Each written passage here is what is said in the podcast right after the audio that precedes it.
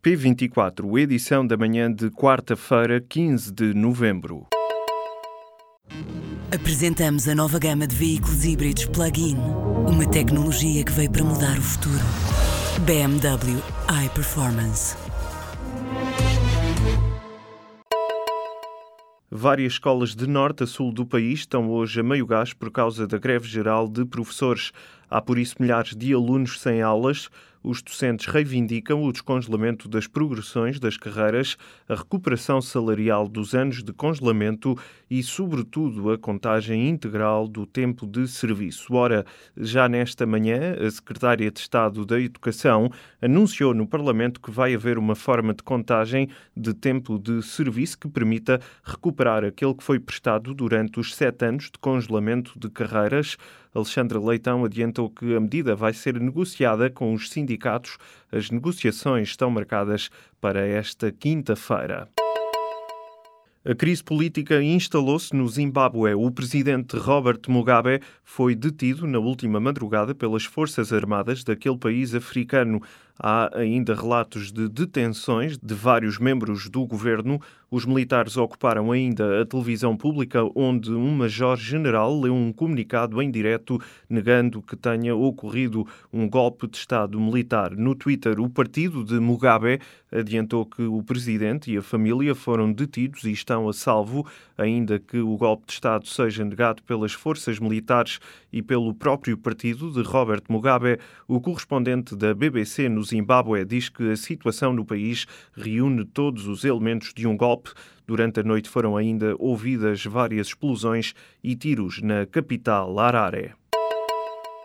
13 coordenadores da Divisão de Intervenção nos Comportamentos Aditivos e nas Dependências da região do Norte demitiram-se em protesto contra o governo. Numa carta enviada à Administração Regional de Saúde do Norte, os profissionais falam numa situação de ingovernabilidade que já acontece desde que há cinco anos o governo decidiu extinguir o Instituto da Droga e da Toxicodependência. Os 13 coordenadores do Norte do serviço que tutela o tratamento das dependências decidiram então deixar os cargos porque estão descontentes com o atual modelo de gestão da estrutura, que fez também disparar as listas de espera dos utentes por uma primeira consulta. Também os responsáveis do centro do país põem a hipótese de demissão em cima da mesa.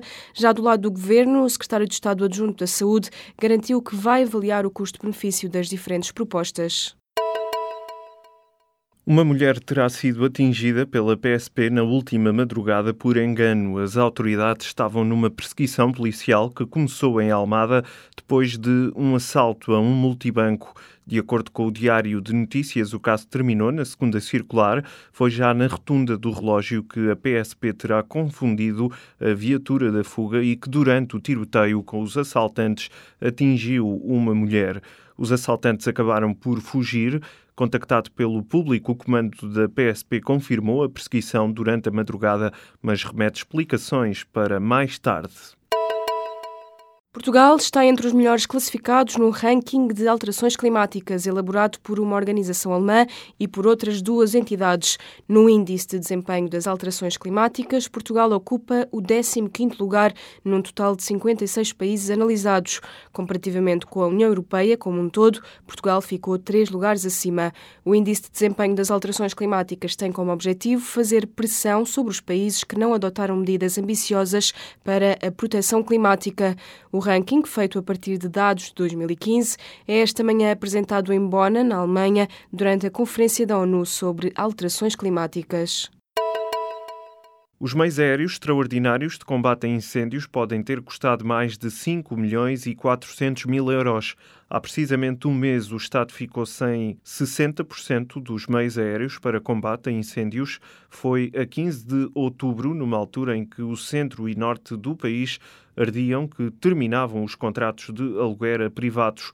O governo viu-se então obrigado a reforçar os meios e, no total, estiveram disponíveis 27 aeronaves em simultâneo. Os contratos dos meios aéreos contratados a nível extraordinário terminam hoje.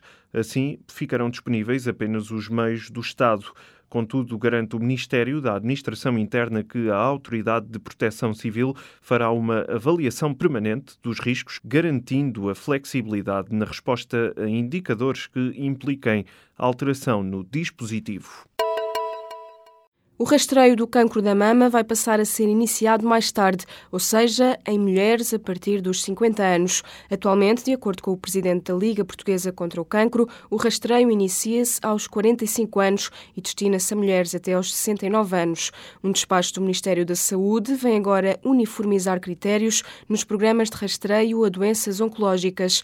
No caso do cancro da mama, o despacho estabelece que o rastreio passa a abranger mulheres dos 50 aos 69 anos, com uma mamografia a cada dois anos. As utentes entre os 45 e os 50 anos, que já tenham iniciado o programa de rastreio antes da introdução destas novas alterações, serão mantidas no programa. Mais de 1.300 trabalhadores saíram desde o início do ano até ao mês de setembro dos cinco principais bancos que operam em Portugal. E os números não se ficam por aqui. Pelo menos mais 500 trabalhadores ainda vão sair até o início de 2018. Mostram as contas feitas pela agência Lusa. A maior vaga de saídas aconteceu no novo banco. A Comissão de Trabalhadores diz que até agosto saíram 400 pessoas. O BPI não ficou longe, com 347 trabalhadores a saírem até setembro, a maior parte no âmbito do processo de rescisões por mútuo acordo e reformas antecipadas, lançado pelo grupo espanhol CaixaBank, quando passou a controlar o BPI. No ano passado, cerca de 2 mil trabalhadores saíram dos cinco principais bancos a operar em Portugal. O acordo entre a CEPSA e o Governo para a criação de um projeto piloto de botija de gás social apanha um setor de surpresa. A Galp e a Rubis Gás questionam a parceria exclusiva do Estado com uma empresa privada num setor que funciona em concorrência. A iniciativa, que vai arrancar em alguns municípios do país no próximo ano, serve para se criar um regime equiparado à tarifa social de eletricidade e do gás natural. O secretário de Estado da Energia disse no mês passado esperar que outras empresas se juntem. Os contornos do acordo entre o governo e a CEPSA passam para já completamente ao lado dos restantes operadores. A Dinamarca foi a última seleção da zona europeia a garantir um bilhete para o Mundial da Rússia. Os nórdicos bateram em Dublin, na Irlanda, por 5-1 no play-off. O médio Eriksen foi o homem do jogo ao apontar três golos. Depois da Croácia, Suíça e Suécia, a Dinamarca fica com o último lugar europeu de acesso à fase final do Campeonato do Mundo, que se realiza no próximo verão na Rússia. O sorteio do Mundial realiza-se a 1 de dezembro em Moscovo. Portugal está no pote 1 que junta várias seleções, entre elas a campeã do mundo, Alemanha.